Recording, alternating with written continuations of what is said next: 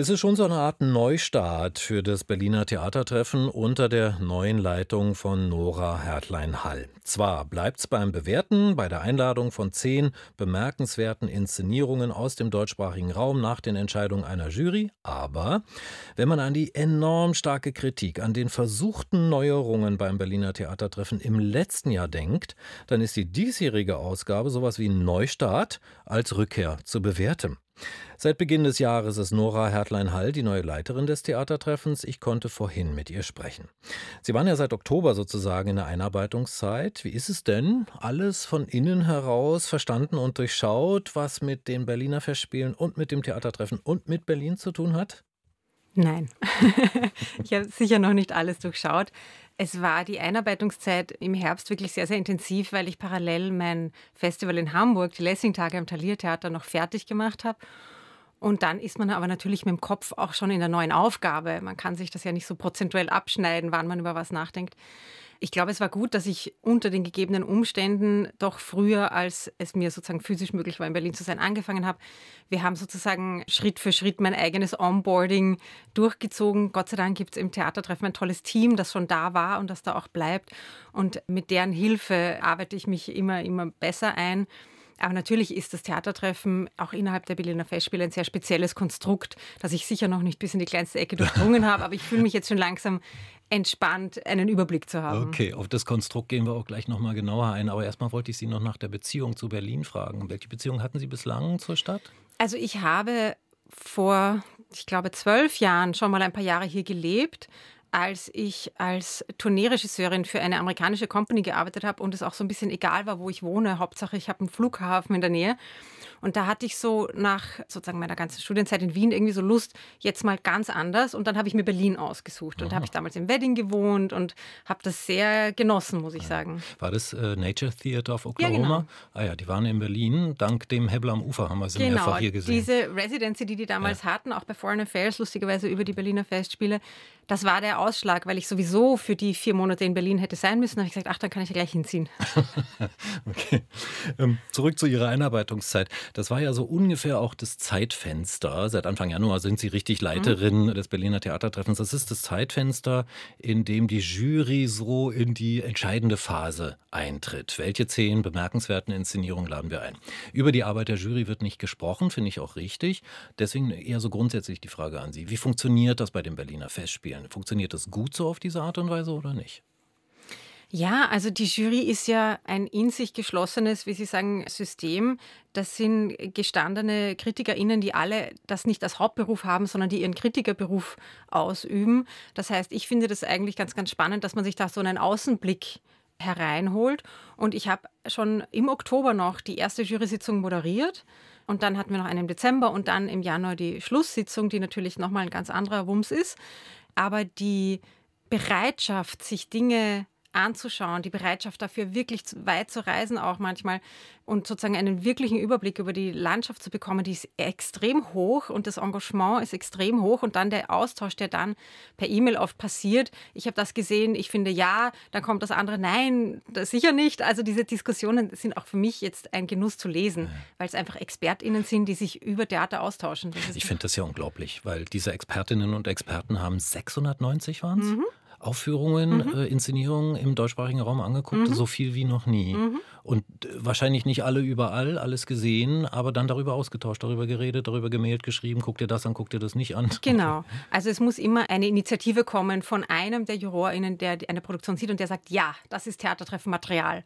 Und dann sozusagen gucken die anderen näher hin.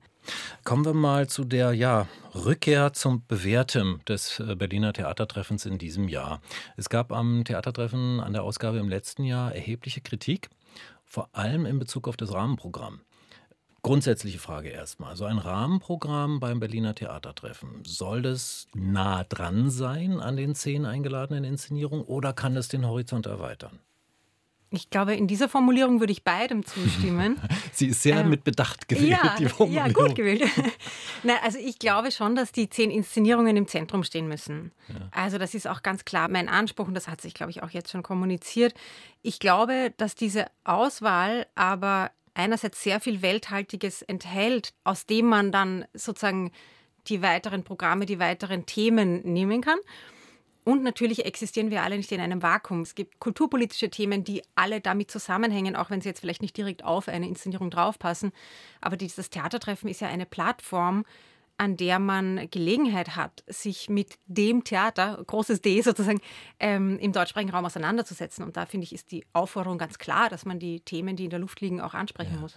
Das Leitungsteam im letzten Jahr hatte ja die Idee, den Blick ganz weit zu öffnen, also auch aufs internationale äh, Theatergeschehen. Ist das eine Überforderung fürs Berliner Theatertreffen? Ich meine, für Sie ist das internationale Theatergeschehen auch sehr wichtig.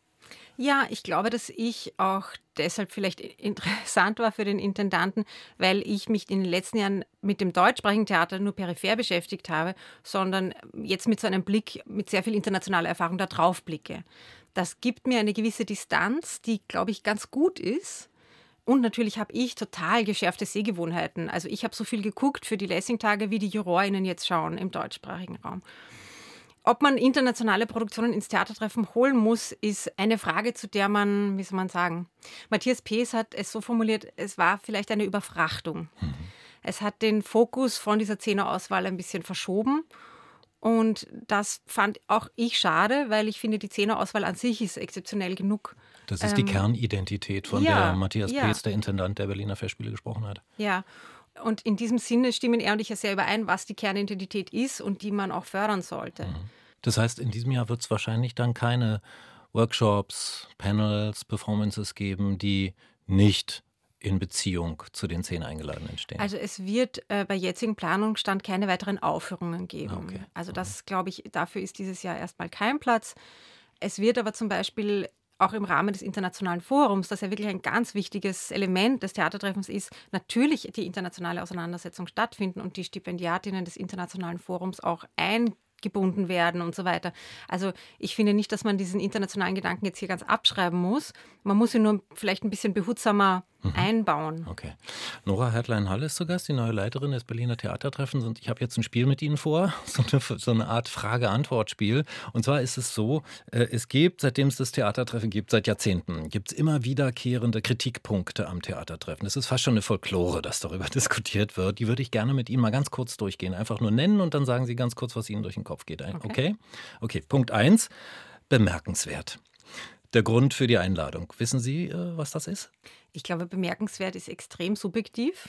Und das ist auch gut so, denn wie soll man sonst Kunst bewerten? Also ich finde es gut, dass es kein Wettbewerb ist. Ich finde es gut, dass es nicht die bemerkenswertesten sind, sondern es sind die bemerkenswerten, die die jeweilige Jury in diesem Jahr für bemerkenswert hält. Also beibehalten.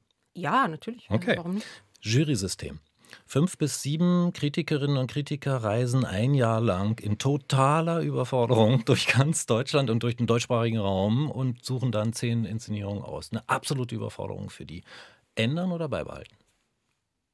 Ich weiß gar nicht, ob die das selber als absolute Überforderung beschreiben würden, ähm, weil sie doch auch einen Einfluss nehmen wie viel sie dann sichten. Also es ist schon auch der eigene Anspruch, sozusagen das abzudecken. Ich finde die Unparteilichkeit einer Kritikerinnen-Jury ganz toll und dass es eben nicht kuratiert ist. Ausschließlich deutschsprachiges Theater haben wir im Prinzip schon so ein bisschen angesprochen. Oder wäre es für Sie vorstellbar, auch internationale Produktionen einzuladen zum Theatertreffen? Das finde ich jetzt zu spekulativ. Weiß okay. ich noch nicht. Vielleicht denke ich darüber jetzt so und in einem Jahr anders. Das okay. muss man erst ein bisschen besser durchdringen, glaube ich. Okay. Nächster Punkt. Genrevielfalt. Sprechtheater und Tanz und Performance oder lieber Konzentration auf Schauspiel, auf Sprechtheater? Ich glaube, dass in den Räumen des deutschsprachigen Sprechtheaters, Staatstheaters, Stadttheatern mittlerweile schon sehr viel Vermischung stattfindet, sodass man das gar nicht so klar jetzt mehr festlegen kann. Ich glaube, dass es gut ist, dass die freie Szene auch vertreten ist und ich glaube, dass es sich gut ist, sozusagen dem Geist der Zeit, dass sich diese Genres auch auf den großen Bühnen mischen, Rechnung trägt. Okay. Ich würde es nicht so einschränken wollen. Nicht einschränken. Ja, ich glaube, die Entwicklungen sind mittlerweile sehr viel weitergegangen, mhm. als manchmal noch debattiert wird. Nächster Punkt. Großstadt kontra Provinz. Wurde dem Theatertreffen oft vorgeworfen. Immer dieselben Theaterhäuser aus denselben Großstädten.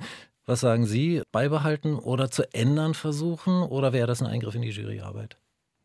Also ich finde es zum Beispiel, so wie es dieses Jahr geklappt hat, ist es total wunderbar, dass wirklich die zehn bemerkenswerten Inszenierungen sich über den deutschsprachigen Raum wirklich verteilen geografisch.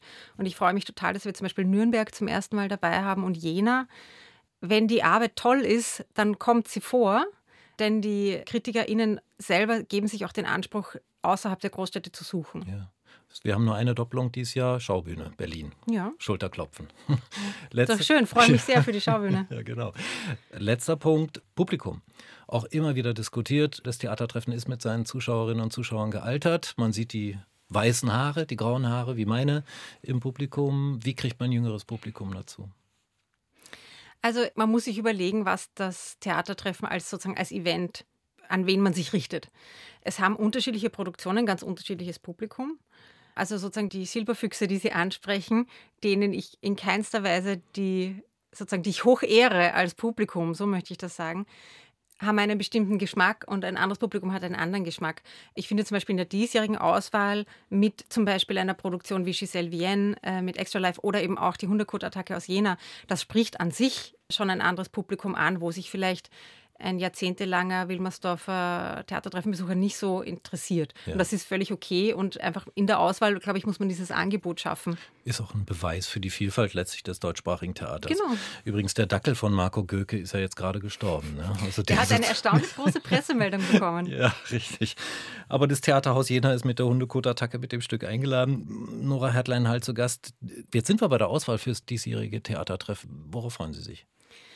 Es ist fast ein Geschenk für mich, dass die Jury mir dieses Jahr zu meinem ersten Theatertreffen diese Auswahl beschert hat. Denn es hat sowohl die, eben wie wir gerade gesprochen haben, die klassischen großen SchauspielerInnen, es hat einen Shakespeare, wir haben zwei Tschechows und so weiter, das ist alles da.